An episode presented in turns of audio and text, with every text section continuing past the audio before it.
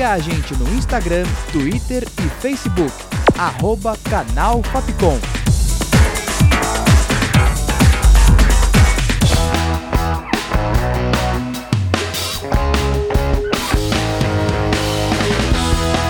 Rádio Fapcom. O som da comunicação.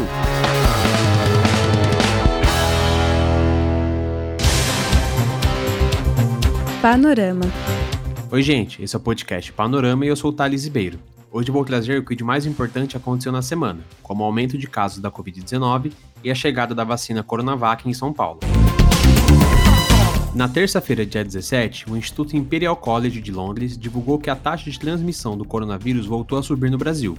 Segundo o relatório, o índice está acima de 1, o que significa que cada grupo de 100 pessoas contaminadas transmitem o vírus para outras 110.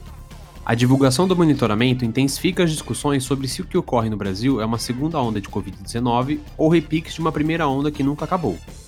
O número de pacientes internados com doenças respiratórias graves cresceu em 15 estados brasileiros, incluindo 10 capitais. Em outro acompanhamento, pesquisadores da Universidade de São Paulo e da Universidade Estadual Paulista perceberam que no começo de novembro aconteceu uma mudança na tendência da transmissão. A cidade de São Paulo está entre as capitais com aumento significativo de casos de coronavírus. Durante a semana, o governo determinou que hospitais não desmontem leitos de Covid e que não agendem novas cirurgias eletivas de outras doenças, aquelas de casos que não são considerados emergenciais. Em entrevista coletiva, o prefeito Bruno Covas admitiu a elevação na ocupação de leitos e disse que não vê qualquer necessidade de lockdown. Panorama. Na manhã da quinta-feira, dia 19, o governo de São Paulo recebeu as 120 mil primeiras doses da Coronavac, vacina contra a Covid-19. As 120 mil doses fazem parte de um lote de 6 milhões previstos para chegar até o final de dezembro. Segundo o governo do estado, além das vacinas, o Instituto Butantan vai receber ainda este ano parte da matéria-prima para fabricar outras 40 milhões de doses. A Coronavac é uma das quatro candidatas à vacina contra o coronavírus que estão sendo testadas no Brasil, mas para ser aplicada na população, a vacina ainda precisa ser autorizada pela Anvisa. No domingo, dia 15, aconteceu as eleições para prefeitos e vereadores em todo o país, e 57 cidades voltarão às urnas no dia 29 para decidir as eleições em segundo turno. Das 57 cidades, 18 são capitais, e entre elas, São Paulo e Rio de Janeiro são as principais. Na maior cidade do país, o segundo turno tem a disputa entre o atual prefeito Bruno Covas do PSDB e Guilherme Boulos do PSOL. No primeiro turno, Bruno Covas obteve 32% dos votos válidos, contra 20% de Guilherme Boulos. No Rio de Janeiro, o segundo turno vai ser disputado por Eduardo Paz do Democratas e Marcelo Crivella do Republicanos. Eduardo Paz, que já foi prefeito da cidade, somou 37% dos votos, enquanto o atual prefeito Marcelo Crivella somou 21% e tenta a reeleição com o apoio do presidente Jair Bolsonaro. O segundo turno das eleições municipais acontece no dia 29 de novembro. No início da sexta-feira, dia 20, o estado da Geórgia, nos Estados Unidos, finalizou a recontagem dos votos e confirmou a vitória de Joe Biden nas eleições americanas. Segundo o gabinete do secretário de Estado da Geórgia, Donald Trump, que ainda contesta a derrota, pode solicitar uma outra recontagem.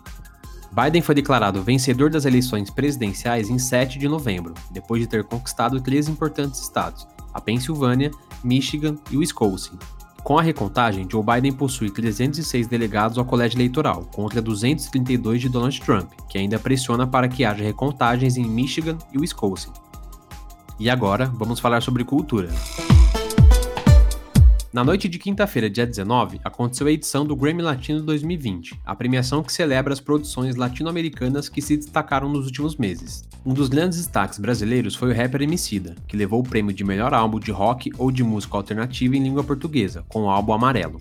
A cantora Paula Fernandes também foi premiada na categoria Melhor Álbum de Sertanejo, pelo trabalho em Origens.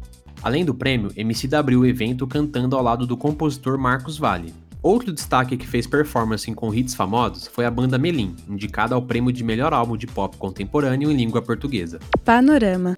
E a série WandaVision, produzida pela Marvel Studios, foi adiada para 2021. Dessa forma, 2020 se torna um ano sem qualquer lançamento do estúdio. Em compensação, no próximo ano, o estúdio promete voltar com tudo. Serão oito filmes e oito séries que devem compensar a ausência de produções nesse ano. A inauguração da fase 4 do universo cinematográfico Marvel acontece no dia 15 de janeiro de 2021, com a estreia de WandaVision no Disney Plus. E até metade do ano, produções como Viúva Negra, Shang-Chi e A Lenda dos Dez Anéis e a série Falcão e o Soldado Invernal entram em cartaz. Para o segundo semestre de 2021, o filme Eternos, a série do vilão Loki, a animação What If e o tão aguardado Homem-Aranha 3 com o Aranha Verso fecham um calendário que deve indicar o rumo de Vingadores 5. Então aguente firme que 2021 é logo ali. O panorama fica por aqui, com produção. Panorama.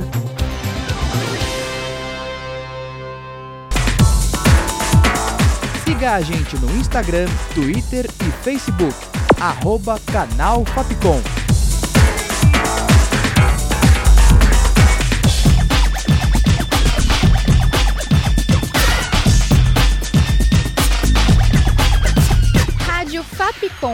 Som da comunicação.